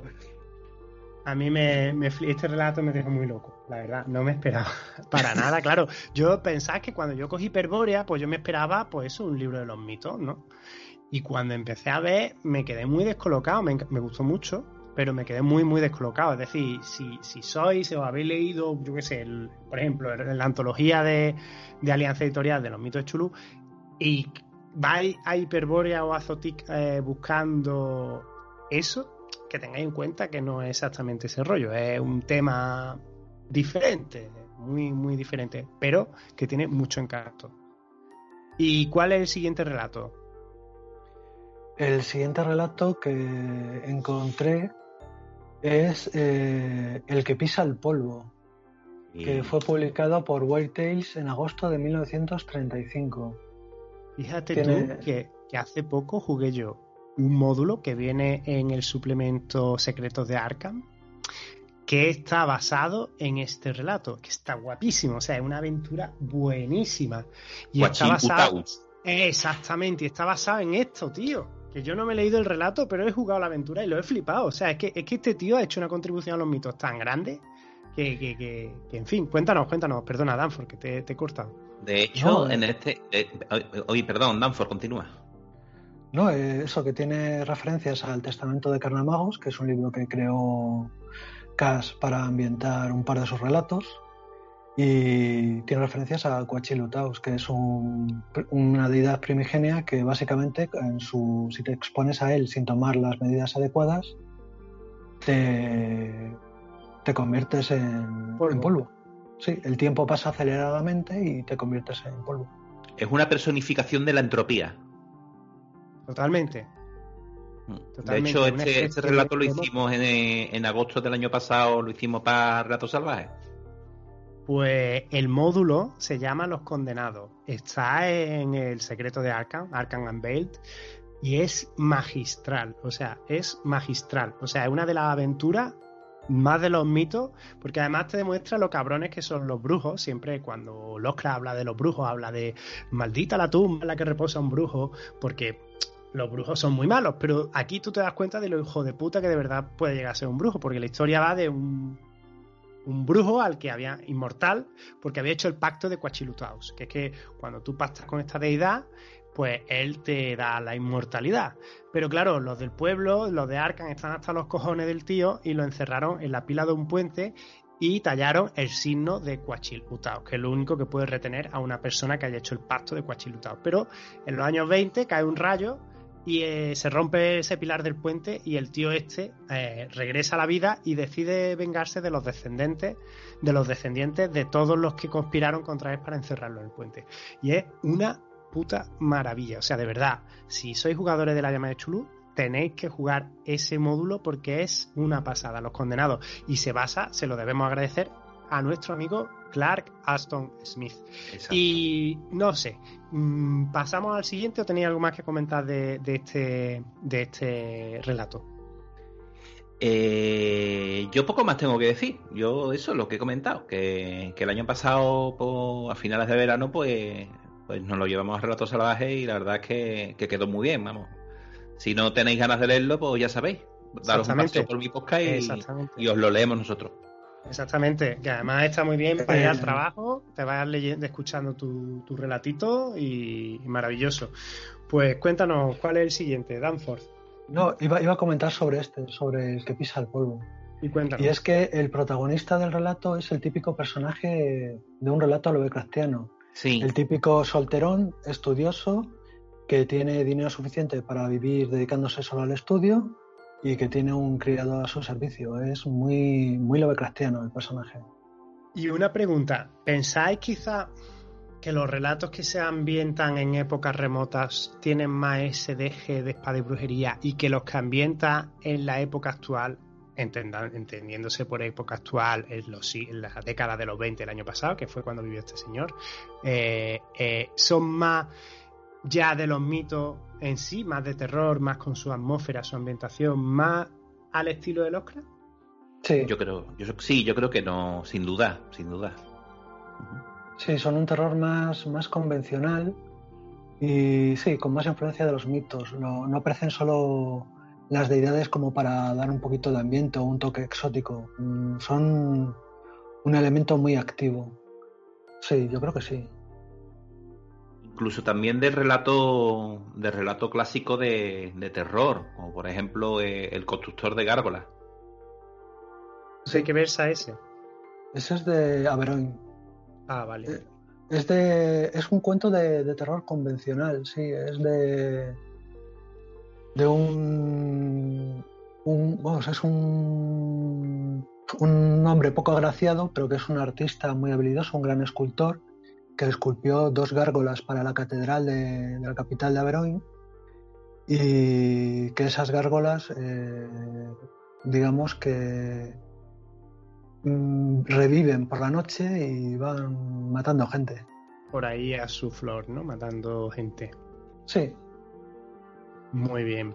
Pues pasamos al siguiente relato, si os parece. vale. Eh, tenemos en abril de 1941, publicado por Staring Science Stories, La llegada del gusano blanco del ciclo de Hiperbórea, con Lynn Saicot, el gusano blanco, como protagonista. Eh, yo aquí veo una clara influencia, a- al menos en el título, a Bram Stoker, porque eh, yo estoy casi seguro de que Cass se leyó a leyó mucho a los grandes cuentistas irlandeses como eh, James, como el que dije antes, James Fitz O'Brien, el mismo Bram Stoker, eh, Sheridan Le Fanu. Sheridan Le Fanu, exacto. Y eh, Stoker tiene un. Creo que es una novelette que se llama La guarida del gusano blanco. De Gusano Blanco, claro. No es una novelette, no es ¿No? una novelette. Es una novela. larga, es una novela larga. Una novela Sí, sí, larga. sí. Vale, ok, ok. Que Hicieron fue una película al en los- cine. en los 90 muy, Eh, muy mala. La locura, una locu- un locurón de película. Yo la vi y me encantó, que sale Hugh Grant. La vi una poca de es veces, ¿eh? cuando me tocó, ¿eh? ¿Cómo- Hugh Grant en modo uniceja. Sí, sí, sí, es verdad. Y con los piños. eh, esa película me encantó. O sea, me, me pareció una puta pasada. A mí me Eh, volvió muy loco, vamos. Además le da una vuelta al mito del vampirismo, ¿verdad? Uniéndolo con tradiciones mm, precristianas. De más allá del muro. La, la novela me la tendré que leer algún día porque la película me pareció tan original que, que digo, hostia, esto tiene que estar bastante, bastante, bastante chulo. Mm, Pues, Así que... Yo creía que, era una cuidado. novela, tío. creía que era una novela corta. Es que no me extrañaría que la, que la hayan llegado a publicar en formato novelette, porque eh, Bram Stoker solía realizar varias ediciones de sus novelas. Iba cortando páginas, añadiendo capítulos, no dejaba su- sus obras quietas. Por cierto, que este relato, para mi gusto, fue uno de los mayores representantes de horror cósmico dentro de Hiperbórea, porque cuando lo leí sí me dejó esa sensación de horror cósmico, de esa entidad extraña que va, si no recuerdo mal, el bicho este iba como en una especie de isla voladora, un rollo así, es que no sé si ya lo... Una isla de hielo flotante, una isla flotante. Exactamente, exactamente. Y este sí dije, hostia puta, este relato es horror cósmico puro, ¿eh? Es súper raro y unas deidades ahí. Ese me, me- me- me gustó mucho porque me pareció que sí que tenía. un- destilaba un sabor a, a horror cósmico bastante, bastante llamativo, la verdad. Así que. Eh, eh, eh, eh, eh, William Hope eh, Hodgson Hodgson. también Sí. era, era irlandés. Eh, no, era inglés. Inglés, ok, de acuerdo. Vale, vale.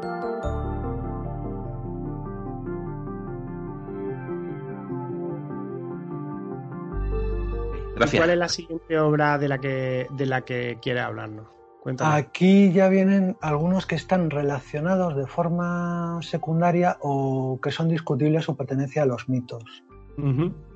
Tenemos, por ejemplo, en el periódico local de Auburn, en el Auburn Journal, la localidad donde vivió eh, Clara Aston Smith, en 1933 eh, publicó La sombra doble, que pertenece al ciclo de Atlantis Poseidonis. Este La sombra relato- doble. Sí. Este relato está relacionado con los mitos de Cthulhu de una forma muy discutible, ya que implica la magia de los hombres serpiente prehumanos, esos que aparecen también en los relatos de Kuhl y de Conan.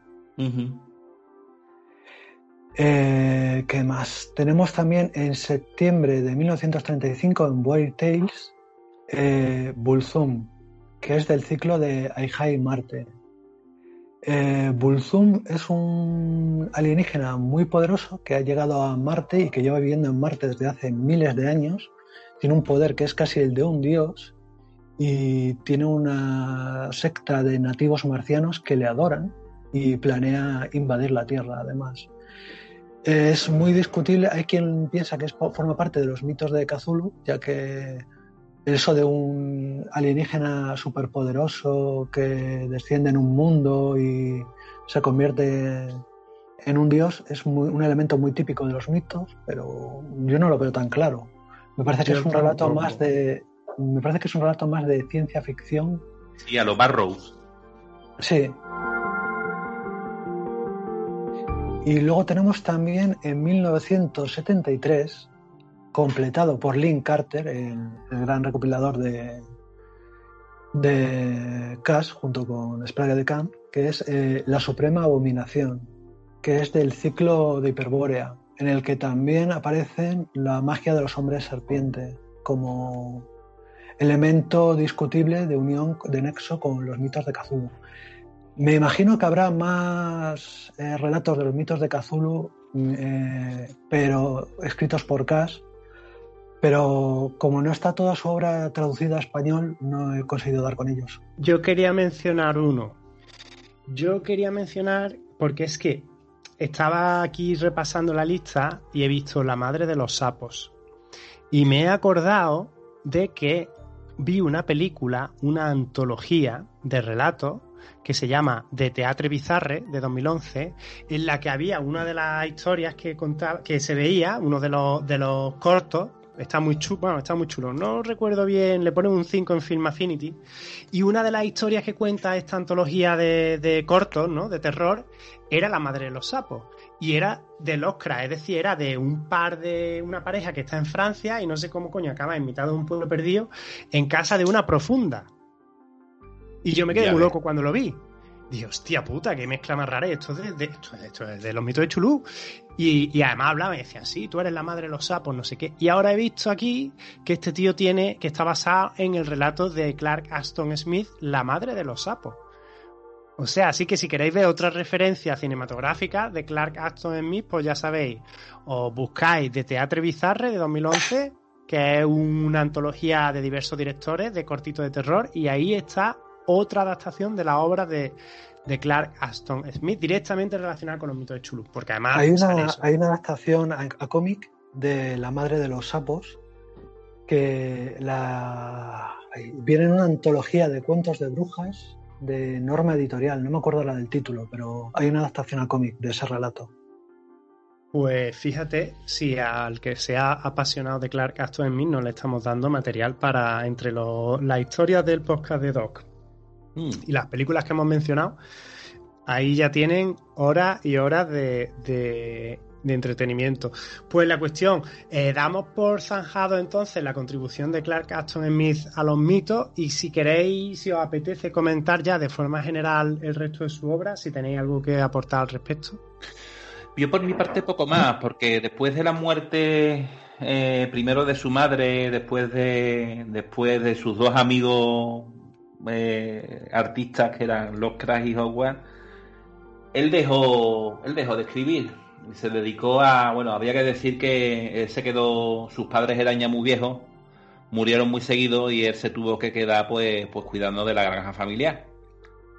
Entonces eso no le dejaba entre el, o sea, entre la depresión que le causó tanta pérdida junta y que apenas tenía tiempo para ponerse a escribir porque tenía que trabajar mínimo nueve horas al día en, la finca familiar, empezó a dedicarse a la escultura, con de vez en cuando eh, incursiones tímidas a la, a la poesía.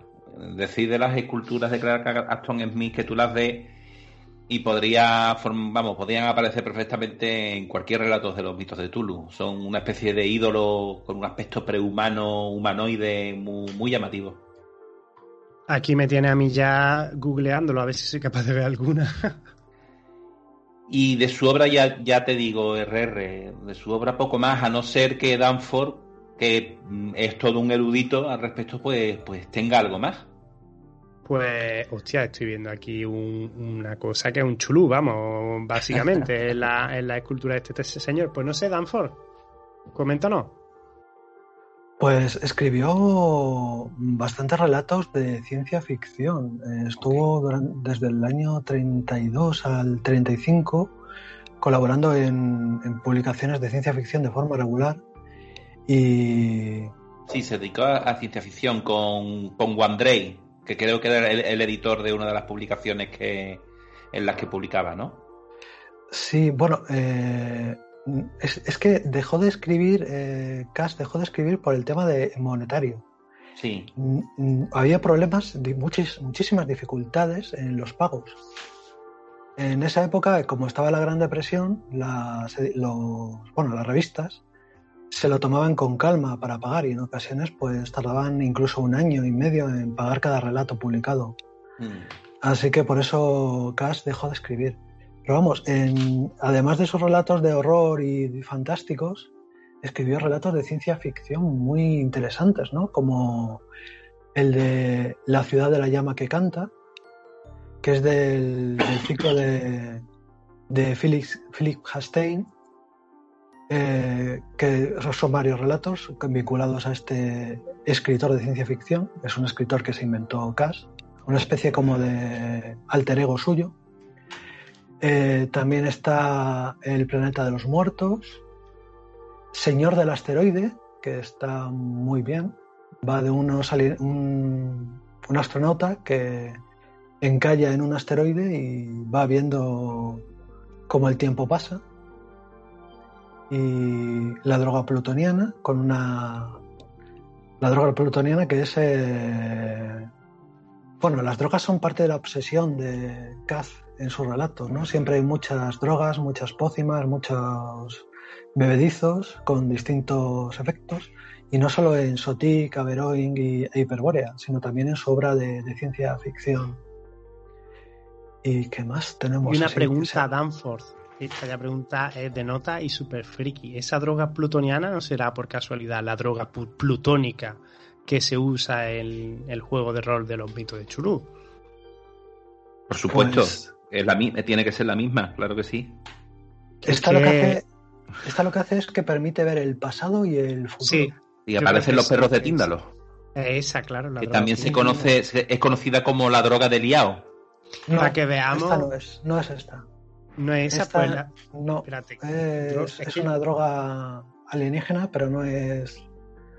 No es la droga liado de, de Fran Vamos. Vamos a ver, que te meto mano. La droga liao, llamada a veces droga plutónica, es una sustancia que se compone a partir del loto negro del Asia suroriental e interior. Sí, pues esta, esta se llama la droga plutoniana. no tiene nada que viene del planeta Plutón. Viene del Vale. planeta Plutón. Pues a mí me había ya puesto loco, porque es que son, son elementos que hemos visto tantas veces los que somos aficionados a este, a este universo eh, y tantas cosas, yo qué sé, yo de verdad que, que yo cuando me enteré de que todo había salido de la mente de este señor, pues me quedé, me quedé loquísimo. Y además yo lo recomiendo sobre todo por eso, porque eh, tiene una prosa muy fresca y nada convencional que a veces se pasa la estructura por el forro y te termina ahí un relato en mitad sin venir a qué.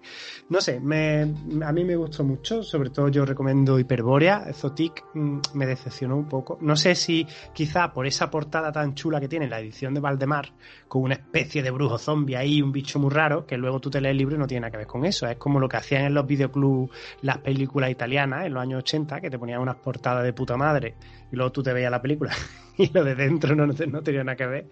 No sé si a vosotros pasó, no sé si sabéis a qué portada mm, me refiero, pero vamos, cualquiera que ponga eh, Zotic edición Valdemar va a ver la portada, que de hecho yo estoy investigando incluso quién era el autor y a ver a qué hacía referencia el dibujo, porque el dibujo me, me pareció chulísimo, pero luego dentro del libro no encontré nada que, se le pareciera, pero bueno, aún así es un buen libro, pero me quedé más con el, el sabor ese de que estaba encajado en los mitos, un poco con calzador, a capricho del Oscar, y que era sobre todo mucho de su espada y brujería. A mí el sabor de ese libro fue espada y brujería. No sé, vosotros Vol- opinan. Volviendo a la droga plutoniana, eh, perdona, pero que me estoy- yo soy tengo cierta tendencia a la obsesión.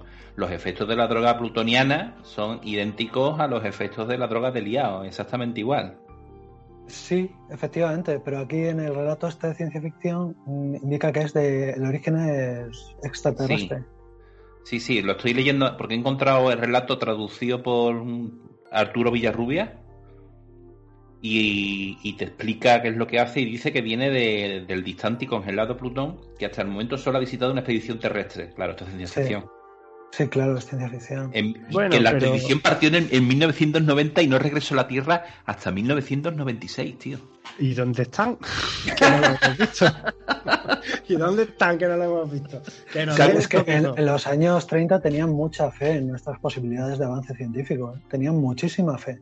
Claro, hombre, eso pasa siempre. Fijaros el juego Cyberpunk 2020 que al final lo han tenido que llamar Cyberpunk 2040 porque porque está y la revista 1984 de cómics que se pasaron y al final la tuvieron que llamar Zona 84. En fin, eso es una co- constante dentro de la historia de, de la ciencia ficción. La que, el relato que realmente os recomiendo mucho es ¿Sí? La ciudad de la llama que canta. La ciudad de la llama que canta está muy bien. Es muy, muy poético, muy descriptivo y está muy bien, muy bien. ¿Y, es de qué de- ambientación es? ¿Es de los mitos? No, es de ciencia ficción. Va de un. Es de ciencia ficción también. Y creo que hicieron un audio, una versión en audiolibro hace poco en. ¿En dónde era? ¿Dónde era? ¿Dónde era? ¿Dónde era? Ah, ay, vale, no me, Climática. acu- Eh, qué título Sí. más evocador, tío. Ay, no me acuerdo. Era una adaptación de Los Mundos Perdidos de Claraston Smith. Eran tres relatos. Uno era ese. Uno era El Señor del Asteroide, otro que está también muy bien. Y este, la, la ciudad de la llama que canta.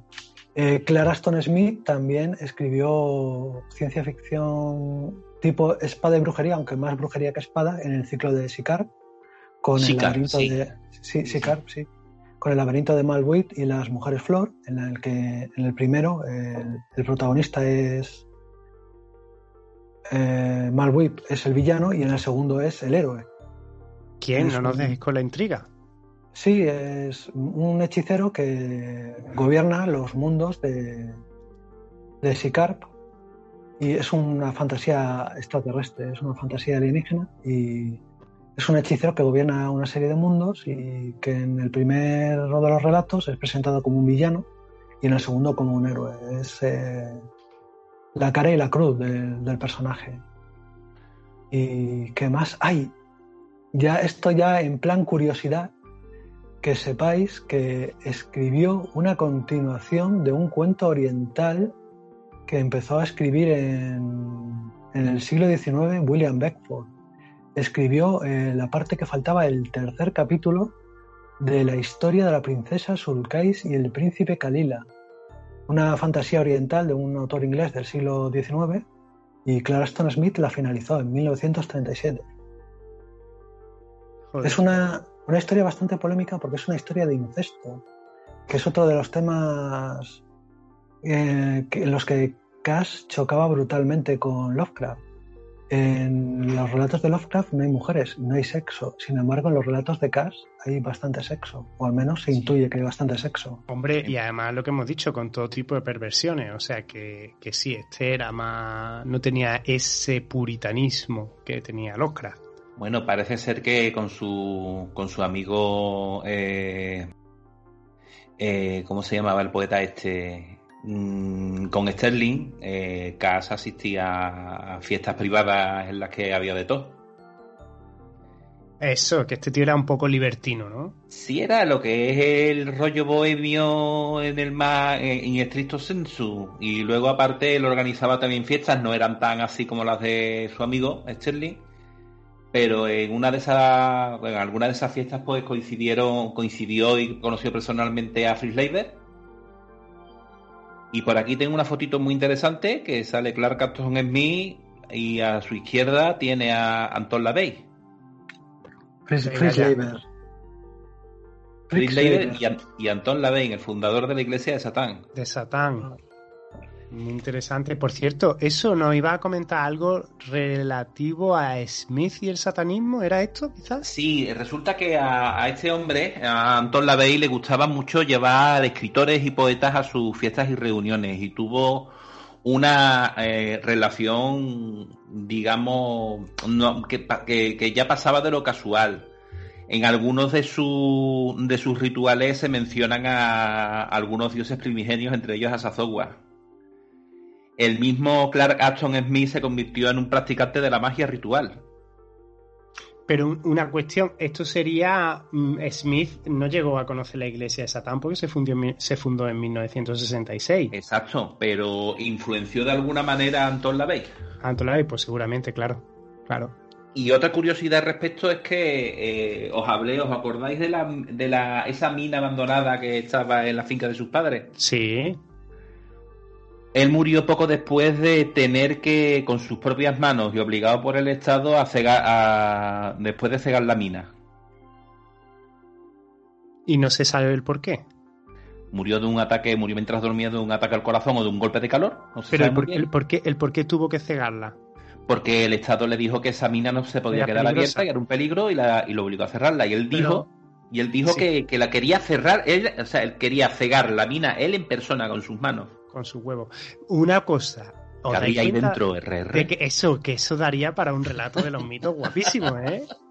Estaría allí la fuente de su poder de, de- mago ritual, tío. Y de... imaginaros que ahí había un primigenio escondido.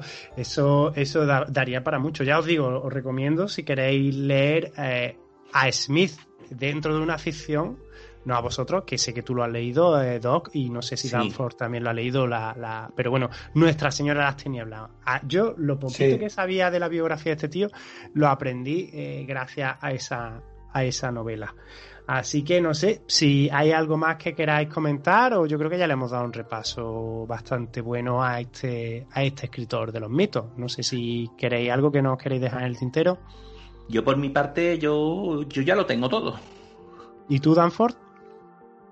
Pues nada, solo recordar que aparte de, lo- de un gran contribuyente a los mitos de Cthulhu, fue un creador de mitologías propias un- y un gran poeta. Fue un, un artista mm, polifacético, escultor, pintor, vamos, un auténtico hombre del Renacimiento. Y Sí, es una pena que sea un gran desconocido. Y que fue autodidacta, que el hombre lo tuvo que hacer todo por sí mismo porque no tenía medios. Si hubiera tenido a lo mejor una educación formal más buena, quién sabe a lo que podría haber llegado. Pero la cuestión es esa, que, sin duda fue un, un gran escritor, que desde aquí os recomendamos. Y ya solamente me queda daros las gracias por haber estado aquí hoy en el horror cósmico, con la S entre paréntesis, y por habernos prestado vuestra erudición. Porque si este programa lo tengo que hacer yo solo, pues habría sido la mitad de la mitad, porque no tengo los conocimientos que vosotros aquí habéis desplegado. Así que, chicos, muchísimas, muchísimas gracias por, por haber haber hecho este esfuerzo y haber estado aquí hoy.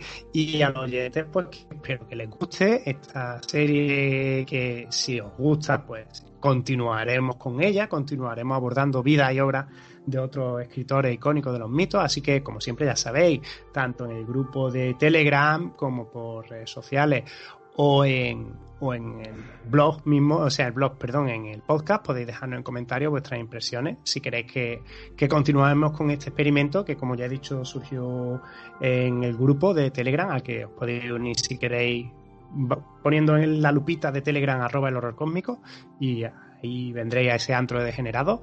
Y, y nada, pues lo dicho, que, que de verdad que muchísimas gracias por, por haber estado hoy aquí para hablarnos de nuestro amigo Cass. Gracias a ti por invitarme, eh, RR. Igualmente, muchas gracias por dejarme participar.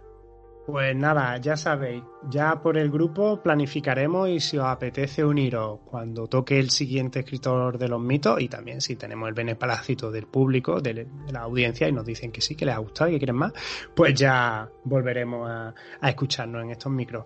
Lo dicho, un fuerte abrazo chicos. Hasta otra. Hasta pronto.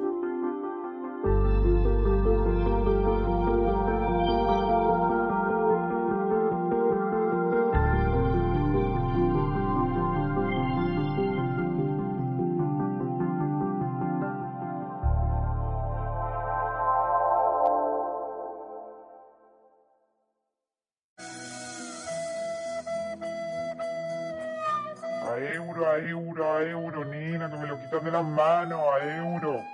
Si te gusta lo que hacemos y quieres apoyar a El Horror Cósmico con la S entre paréntesis, por menos de lo que te costarían unas bragas en el mercadillo, A euro, a euro, a euro, Nina, que me lo quitas de las manos, a euro. puedes apoyarnos haciéndote mecenas del podcast en iBox dándole al lacito azul o haciéndote patron en la página web de Patreon www.patreon.com barra rrlopez. A euro.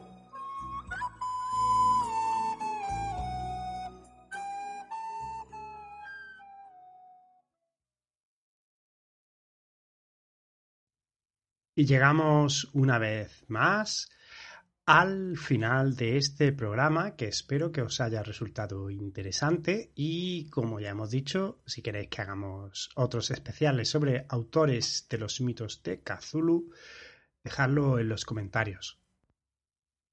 Y como es de bien nacido ser agradecido, solamente me queda agradecer a Banford y a Doc que hayan participado a Danforth también por haber rescatado el audio que me dio problema. Eh, no se oía a partir del minuto 20 e intenté hacer una chapuza, pero él, con más sabiduría y pericia informática que yo, ha conseguido rescatar el audio entero y gracias a eso habéis podido disfrutar por completo de este interesante programa. Y por supuesto también muchas gracias a todos los integrantes del grupo de Telegram, donde os podéis meter si ponéis en la lupita arroba horror el horror cósmico, perdón, no arroba horror cósmico, sino arroba el horror cósmico, porque eh, la idea de hacer esta iniciativa surgió allí. Así que gracias a todos chicos y chicas. Y gracias a todos los que habéis llegado hasta aquí, los que habéis escuchado este programa, y como ya sabéis, si queréis ayudarnos, si queréis agradecer este trabajo, pues lo podéis hacer de una forma muy sencilla. Tan solo tenéis que darle al dedito hacia arriba en iBox y suscribiros a este podcast, a El Horror Cósmico, que es gratis. ¿Por qué? Porque así le estaréis diciendo a iBox que nuestros contenidos son interesantes, con lo cual subirán en el ranking. iBox los mostrará antes a los oyentes que estén buscando. y eso podrá hacer que cada vez seamos un grupo mayor de gente reunidos alrededor de el horror cósmico. Y por supuesto también podéis recomendarlo, darle la paliza a ese amigo del trabajo que sabéis que es un fricandón y que posiblemente disfrute mucho del programa, pero que todavía no se ha decidido. O podéis colgarlo en vuestras redes sociales. Y si ya os gusta mucho, pues podéis hacer como nuestros mecenas. Y para ellos va un agradecimiento muy especial, queridos mecenas, porque gracias a vosotros no moriré de calor en lo que queda de temporada. Vivo en una última planta en Córdoba y empieza a hacer mucho, mucho calorcito. Y al cuarto, donde tengo el estudio de grabación, si es que se le puede llamar estudio de grabación, no llega el aire acondicionado. Así que gracias a vuestras aportaciones, en parte porque todavía no dan para mucho, pero han servido, al menos en una parte, para poder comprarme un ventilador nuevo y no morir aquí cada vez que grabo. Uno que sea nuevo, silencioso, un modelo así normalito, pero necesario. Así que a vosotros muchísimas gracias, que también me ayudáis con la documentación Hace poco he adquirido un libro sobre satanismo muy interesante que espero que dé para unos cuantos programas. Así que gracias a vosotros, queridos mecenas, y si queréis imitar a esta gente de corazón generoso y hacer mecenas, solamente tenéis que darle al lacito azul de iVoox. Un saludo también para nuestras dos patrons de Patreon, que también contribuyen con ese esfuerzo tan especial que a mí al menos me hace pensar que esto merece la pena porque hay gente a la que le gusta tanto que incluso está dispuesta a pagar por ello. Así que lo dicho, espero que esto os haya servido para disfrutar un poquito, para aprender algo, para evadiros o para lo que sea, pero que os haya servido porque con esa es con la intención que lo hacemos, de haceros un pelín, aunque sea más felices. Y ya sabéis, hasta que volvamos a escucharnos el domingo que viene, intentad ser lo más felices que os permitan vuestras circunstancias. Cuando ya no podáis más, llegará el domingo y volveremos a escucharnos aquí, en el horror cósmico, con la S entre paréntesis.